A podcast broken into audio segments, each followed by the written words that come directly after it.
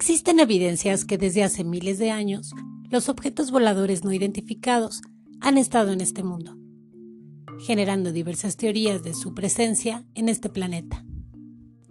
Un ejemplo claro son las abducciones, ya que los testigos tienen pocos o nulos recuerdos de lo sucedido.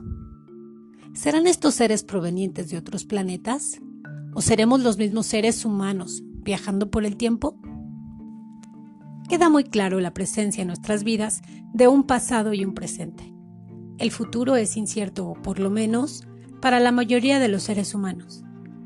Es probable que ya existan los viajes en el tiempo y que sea de ahí de donde provengan algunos objetos voladores no identificados.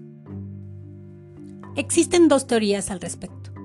Algunos creen que antiguas civilizaciones habitaron el planeta y que lograron tener un avance tecnológico mayor al nuestro, pero que por algún motivo abandonaron la Tierra y ahora nos visitan.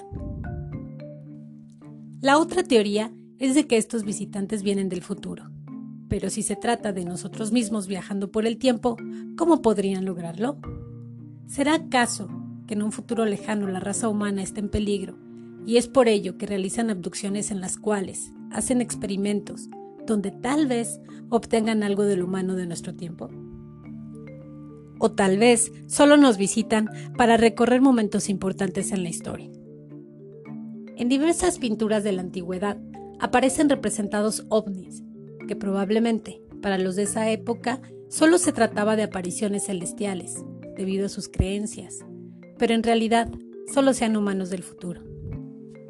Entonces, de ser esta teoría válida, nos preguntamos, si el no hacer contacto tiene que ver con el evitar causar paradojas que afecten el futuro. En ambos casos, solo son teorías. Para Magazine 99, de G. González.